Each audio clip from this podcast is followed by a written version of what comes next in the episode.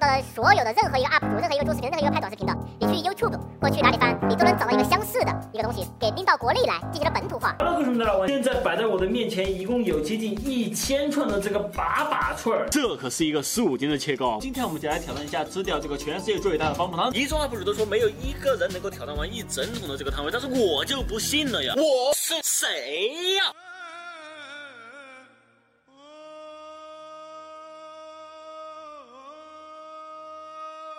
我现在超想吐，但我现在吃瘪着，你知道吗？你们骂就骂嘛，没关系，放弃是不可能，因为我已经决定我要做国内第一个了。所以说，作死它并不是我的标签，坚持才是。坚持才是。Hello，各位观众，来面大家好，今天这视频我是建青。Hello，所有的小伙伴们，你们好，我是建青，是一个来自百度还有百家号的一个视频制作 UP 主。然后，哦，对，这就是我。呃，今天我要给大家演讲的题目就是作死，呃，它不是我的标签，坚持才是。百家号艾特建青。首先，先给大家介绍一下我是谁吧。我相信在这里应该有很多的小伙伴都不知道我是谁。呃，我呢是一个短视频的创作者，是一个坚持日更的短视频创作者，粉丝超过一千四百万的短视频创作者。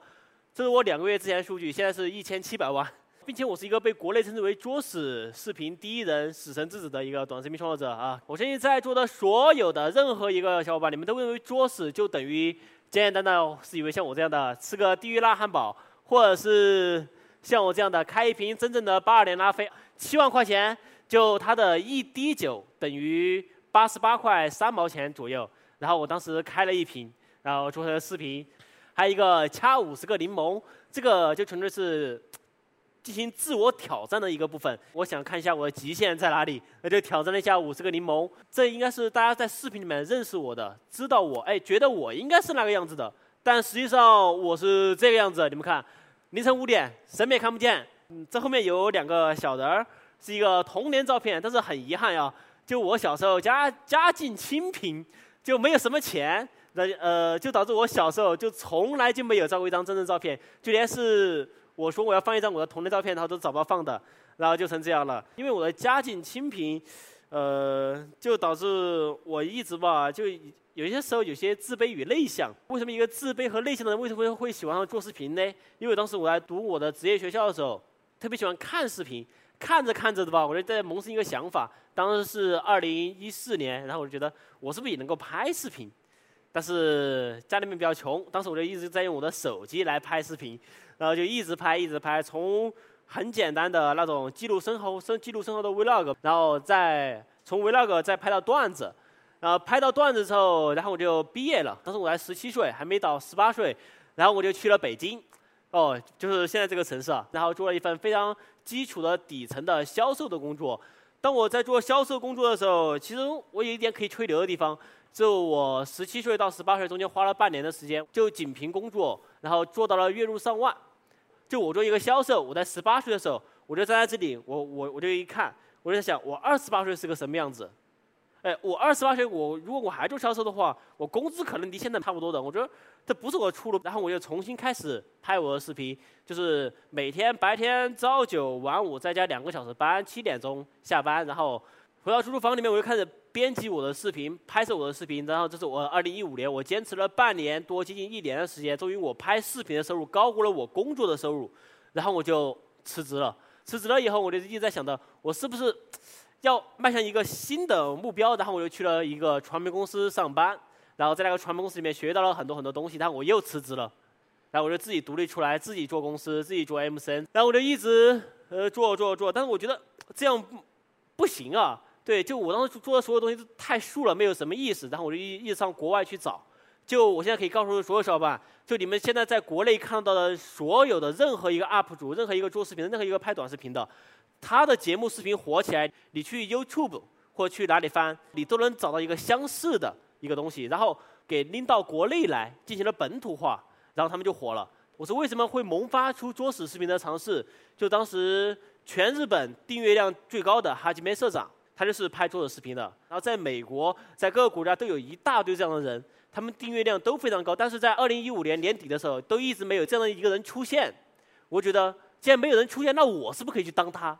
对，然后我就开始拍摄我的人生中第一支做的视频，十万播放，很水，就一个火鸡面视频，很水，三百多个评论，全部是全部都是骂我的。但是我觉得你们骂就骂嘛，没关系，对吧？没关系，我我只要把钱赚了就行了。放弃是不可能，因为我已经决定我要做国内第一个了，然后一直做，一直做，一直做，然后做到了现在，然后坚持日更，就花了这么长时间拍两天多条，然后大家就能看到现在的我。这几年我拍了些什么呢？就是一个火龙果里面多个黑子，一个打火机究竟能够打燃多少次？一根巨型棒棒糖，呃，你们可能理解不了啊，这么大的，比我要脸还大啊，对，需要多久才能够舔完？还有一个八二年的拉菲，究竟有没有比一百块钱的红酒更好喝？八二年的几万块钱的，我把它拿来跟五块钱的红酒比，结果五块钱的红酒更好喝，你们信吗？然后还有连看十部恐怖电影，感觉究竟怎么样？这些感觉我全部都知道，我因为我全部都每一个我都尝试的做完了。然后当然我还是有的时候缺缺点爆品嘛，像这种连续吃一个月泡面会怎么样？像这个呢，我就着重跟大家讲一下吧。因为连续吃一个泡面，首先我可以确定很省钱，非常省钱。你一个月下来一百块钱花不到，你就可以吃一个月的泡面。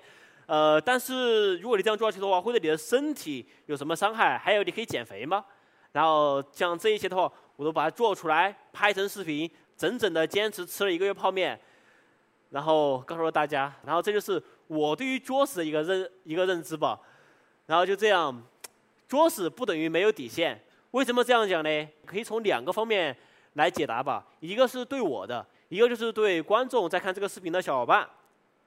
对我来讲，如果说我是一个没有底线的人的话，那么我现在早就没更新了。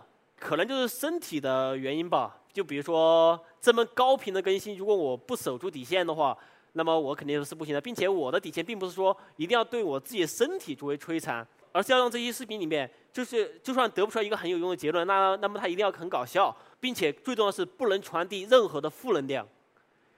然后对于观众来讲的话，就是如果说你觉得这个视频它好看，对吧？你觉得它搞笑，你笑一笑，哎，那那你就完了。然后如果说我如如果说我说挑战过于危险的话，那么我就不会建议你们去尝试。如果说这个挑战很有意思的话，那么我会建议你们去在里面试一试。稍微有点认知能力的人，他们就会听从我的建议。然后就像这样的话，我就全部讲出来，告诉大家，因为我磕死自己娱乐观众。为什么会这样讲呢？因为在一个高频更新的情况之下，你最大问题是创意，对吧？我死磕了自己的创意，因为我每期对视频的质量把控比较严格嘛。然后就比如说这个创意有趣，这个创意没有趣，我我手上没有趣的创意很多，然后我就一一一直坚持要拍出来有趣的创意，要磕死自己，娱乐观众，娱乐观众就是我的视频里面不管是什么出发点也好，它它最重要就是一定要做到搞笑，因为我的视频的话，本来呢就只要不带来负能量，只要搞笑就完全足够了，所以说对于我来讲，作死的话它是等于坚持的，为什么这么讲呢？我拍了这么久视频了。最大的作死，并不是你把我视频某一期给单单的拎出来来看这个视频是不是很作死，而是最作死就是我拍了这么久，拍了这么几年，还一直保持高频更新，每天一根，每天一根，每天两根，保持这这种速度更新，我觉得这个成了一个作死。所以说，作死它并不是我的标签，坚持才是。因为我不仅是一个作死的人，我还是个坚持的人。然后，这是我今天的演讲的内容了。我是建青，一个百家号的视频制作创作者。关注我，带你走进全新的世界。上百度 APP 搜索“建青”，然后你们就可以见到我了。拜拜。